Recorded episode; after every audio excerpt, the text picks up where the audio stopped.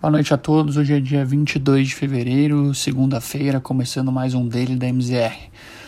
Seguindo o mercado americano, com a alta das treasuries, as bolsas europeias fecharam o dia em ligeira queda.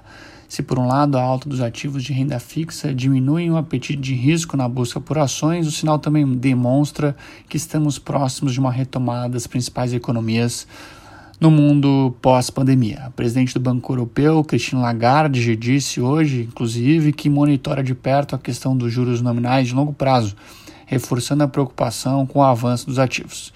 Ao fim do dia, o índice Stock 600 recuou e fechou em queda de 0,44% aos 413 pontos.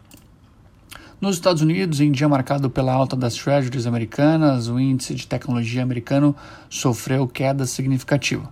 O mercado projeta um crescimento agora de PIB na casa dos 7% versus 6,5% nas análises anteriores para 2021.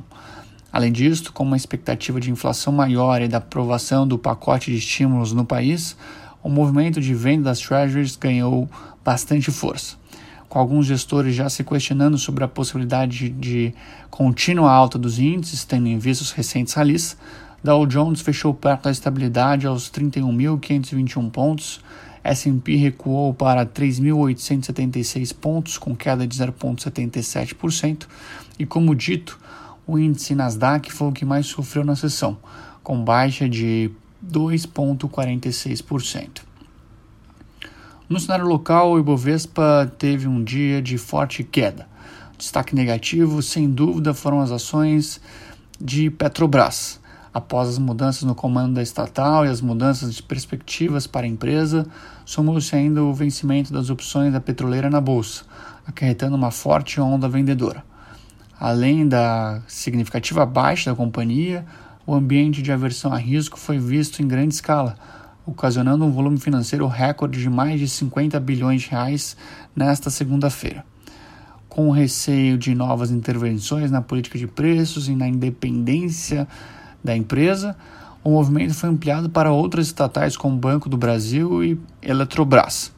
Ao fim do dia, uh, o Ibovespa encerrou em queda de quase 5%, com baixa de 4,87% e fechou cotado aos 112.668 pontos acima da mínima do dia, que chegou a bater os 111 mil pontos. Na parte de juros, o ambiente de aversão a risco contaminou também o mercado de juros no país. Frente às falas do presidente Bolsonaro e a recente troca no comando da Petrobras, observamos altas em todos os contratos de juros ao longo do dia.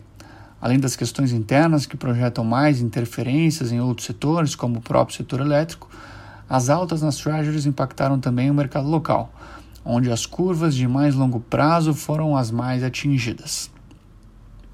No cenário de câmbio, a forte pressão de compra de dólar à vista diante dos desdobramentos da saída do presidente da Petrobras acabou sendo amenizada ao longo da sessão, ajudada por uma intervenção do Banco Central através de swaps cambiais e conforme o mercado foi compreendendo melhor a dimensão desses impactos. Dessa forma, após tocar 5,53 centavos nas primeiras horas de negociação, a moeda fechou o dia negociada a R$ 5,45, uma alta de pouco mais de 1%. Com a acomodação, o real voltou a caminhar mais próximo dos pares emergentes. Ainda assim, terminou o dia como a segunda pior, é, o segundo pior desempenho entre as 33 divisas mais líquidas do mundo, contra o peso mexicano, que encabeçou o ranking nesse pregão. O dólar subiu 1,44% no horário de fechamento. Bom, por hoje é isso, pessoal. Tenham todos uma excelente noite e até amanhã.